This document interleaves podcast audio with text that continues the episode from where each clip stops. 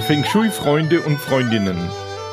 Mit unserem Podcast Feng Shui Wisdom möchten wir euch das klassische, das wirksame Feng Shui etwas näher bringen. Und wir möchten euch auch etwas über die Historie des klassischen Feng Shui erzählen, über alte und neue Meister und auch über so manches Geheimnis rund um Feng Shui. Wir möchten euch Geschichten und Weisheiten erzählen über all das, was man so normalerweise nicht über Feng Shui hört. Wenn ich sage wir, dann meine ich das Turtle Feng Shui Institute, das von Julia Ries und von mir, Karl Willi Wittstadt, im Herbst 2022 in München gegründet wurde.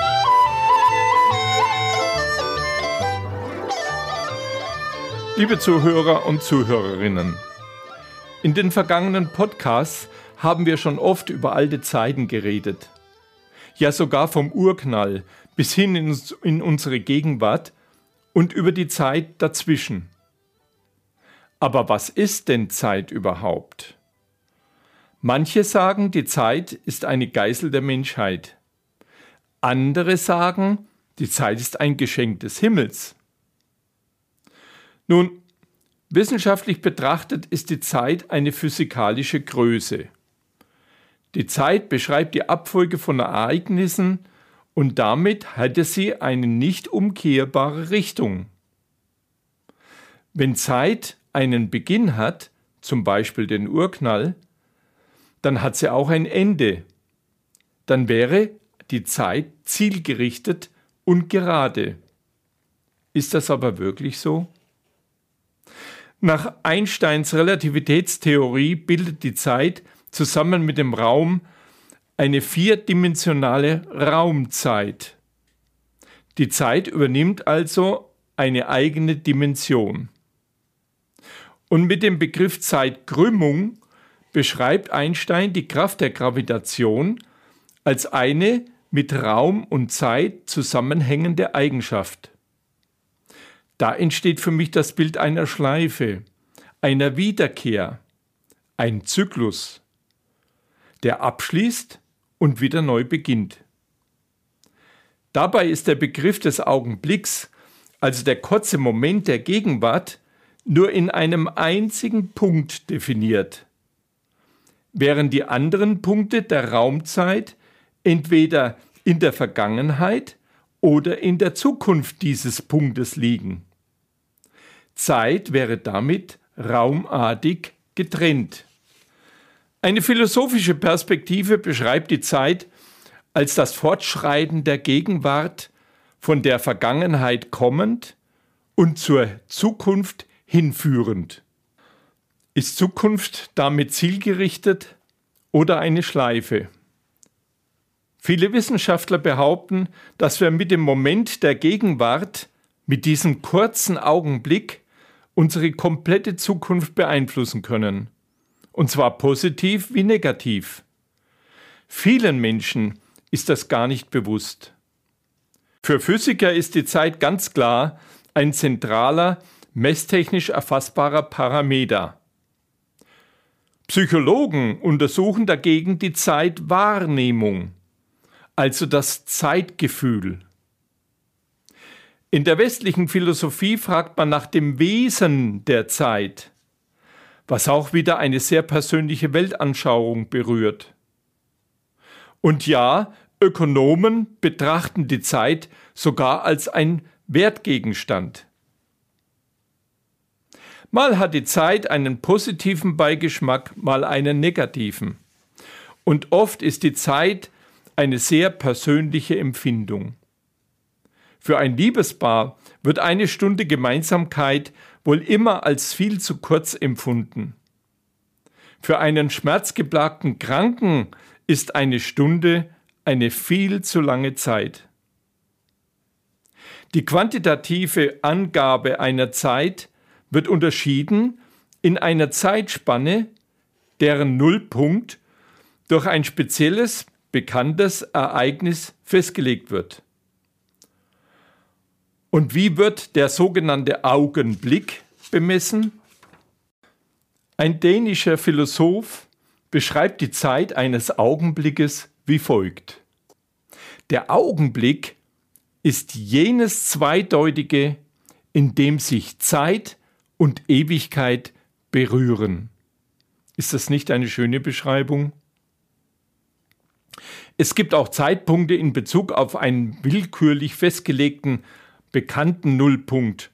Das wäre zum Beispiel Christi Geburt oder auch Neujahr oder Mitternacht.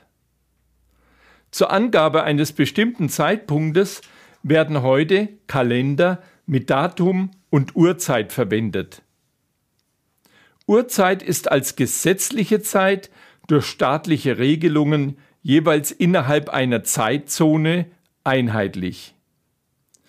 Das klingt alles sehr pragmatisch und kann dem Begriff Zeit kaum gerecht werden. Und doch ist es so einfach. Der bekannte Physiker und zu seiner Zeit auch enger Freund von Einstein, John Archibald Wheeler, hatte das Phänomen Zeit mit einem Augenzwinkern erklärt. Zeit ist etwas, was verhindert, dass alles auf einmal passiert. Die chinesischen Philosophen, meine lieben Zuhörer und Zuhörerinnen, die rechnen Zeit nicht in Stunden, sondern in Zyklen. Sie erkannten durch ihre Beobachtungen das ewige Hin und Her von Yin und Yang und wieder zu Yin. Die chinesischen Gelehrten rechnen also Zeit mit vielen unterschiedlichen Zyklen. Zyklen im kosmischen Maßstab, Zyklen in unserem Sonnensystem, den Planeten, dem Mond und auch in den Zyklen unserer Erde, den Jahreszeiten und letztlich auch in den Zyklen des Lebens. Zyklus bedeutet aber nicht nur Wiederkehr, also zurück zum Anfangspunkt. Es bedeutet auch Wandlung. Von einer zur nächsten Wandlung und weiter bis zur Wiederkehr an den Beginn des Zyklus, der sich dann aber auch verändert haben kann. Zyklen sind Kreisläufe, die durch mehrere Ereignisse und Verhältnisse Wandlung erfahren. Aber am Ende kommen sie wieder zum Beginn des Kreislaufes zurück, also zum Ende des Zyklus und damit auch gleich wieder zu dessen Anfang. Den chinesischen Gelehrten nach ist die Zeit oder ein Zyklus unendlich. Dann wäre Zeit tatsächlich auch eine Schleife, in der sich Abläufe und Wandlungen wiederholen von Anfang zum Ende und in einer Schleife wieder zurück zu einem neuen, vielleicht anderen Anfang. Und wenn das so ist, dann war auch die Geburt unseres Universums, der Urknall, nur ein Teil eines noch viel größeren Kreislaufes. Der Beginn und gleichzeitig auch das Ende eines wiederkehrenden Zyklus. Was erklärte Lao seinen Schülern vor mehr als 2600 Jahren? Ewig fließt das Qi von Yin zu Yang und wieder zu Yin, von dunkel zu hell und wieder zu dunkel, vom Festen zum Losen und wieder zum Festen und auch vom Tod zum Leben und wieder zurück zum Tod. Es wird dabei nicht weniger und auch nicht mehr, aber es wandelt sich von einem zum anderen und wieder zurück.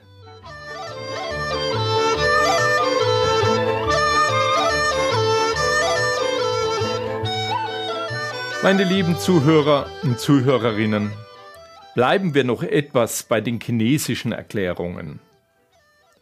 Diese beziehen das Phänomen Zeit nicht auf Menschen, sondern auf Zyklen und Wandlungen.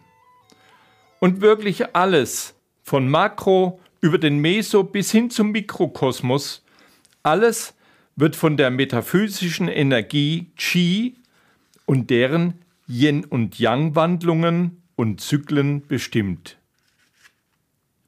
Ein Jahr zum Beispiel wird vom Zyklus des Erdumlaufes um die Sonne bestimmt. Und die Wandlungen verursachen Jahreszeiten innerhalb des Zyklus durch die Schrägstellung der Erdachse. Ein Monat ist eng mit dem Lauf des Mondes um die Erde verbunden. Seine Wandlungen von Neumond über den zunehmenden Halbmond, Vollmond und abnehmenden Halbmond entstehen durch den Schatten unserer Erde, wenn sie sich zwischen Sonne und Mond schiebt. Der Mond hat aber auch noch viele andere Zyklen und Wandlungen, die Einfluss auf uns Menschen nehmen und auch auf die Natur, auf unsere Erde bis hin zu den Plattenverschiebungen ganzer Kontinente. Die Zeit eines Tages mit seinen Wandlungen Morgen, Mittag, Abend und Nacht richtet sich nach der Erdumdrehung. Aber je nach Jahreszeit sind die Tageszeiten stark unterschiedlich. Aber bei jeder Tages- und Nachtgleiche steht die Sonne wieder an der gleichen Stelle und der Zyklus beginnt von neuem. Ja, und selbst unsere Lebenszeit folgt einem vorgegebenen Rhythmus. Von der Geburt über die Jugend zum Erwachsenwerden und Partnersuche, über die Arbeitszeit hin zum Lebensabend und schließlich auch zum Tod. Tod, das klingt aber sehr stark nach Anfang und Ende. Aber nein, ein Wandel ist abgeschlossen und es folgt nun wieder der Zyklus mit der Geburt, der Jugend und so weiter. Nun, meine lieben Zuhörer und Zuhörerinnen, die Zeit hat scheinbar Macht über Raum, Energie und Materie und auch über uns Menschen. Und die Zeit erscheint uns als Ursprung und aber auch als Ende von allem. Für unseren Körper ist dies offensichtlich. Wir werden von Tag zu Tag älter, nie jünger. Als 73-Jähriger spüre ich die Vergänglichkeit meines Körpers deutlich. Dieser mit fortlaufender Zeit alternder und zerfallender Körper muss wohl auch immer mal wieder ausgetauscht werden. Natürlich können wir inzwischen die Qualität unseres Körpers erhöhen, durch medizinische Entwicklungen, durch gesunde Ernährung, durch gesunde Lebenseinstellung und auch durch Spiritualität. Aber was ist mit unserem Geist? Unser Geist ist zeitweise eingeschlossen in einem zugegeben genialen Körper. Aber dieser unterliegt dem Gesetz der Materie. Dieser Körper altert, er zerfällt und er stirbt. Und was ist nach dem Tod? Der Körper wird wieder eins mit der Erde, eins mit der Materie. Und was ist nun mit unserem Geist? Ist er nun frei? Kann oder darf er sich auf einen nächsten Zyklus vorbereiten? Auf ein neues Leben? Auf ein besseres Leben? Vielleicht auch auf ein bewussteres Leben? Wie viele Leben braucht der Mensch für seine Reifung hin zur Menschlichkeit? Vielleicht ist es ja die Aufgabe des menschlichen Zyklus, von Wandlung zu Wandlung unser Bewusstsein zu erweitern, bis wir für eine höhere Bewusstseinsebene, für einen höheren Zyklus bereit sind. So wäre also ein Leben nur ein Teil des menschlichen Zyklus. Und jede Wiedergeburt ist ein Wandel und eine neue Chance für Erkenntnis und für ein höheres Bewusstsein. Ja, und vielleicht ist genau das der Weg zur eigentlichen Menschwerdung, die so, wie wir es derzeit beurteilen können, mit all den Kriegen, mit all den Dummheiten und all den Ungerechtigkeiten sicher noch lange nicht abgeschlossen sein kann. Liebe Feng Shui-Freunde und Freundinnen, lasst uns darüber kurz nachdenken und dann vielleicht auch austauschen. Zum Beispiel über E-Mail, kw.turtle-fengshui.de oder über info at turtle-fengshui.de. Eure Meinung interessiert uns.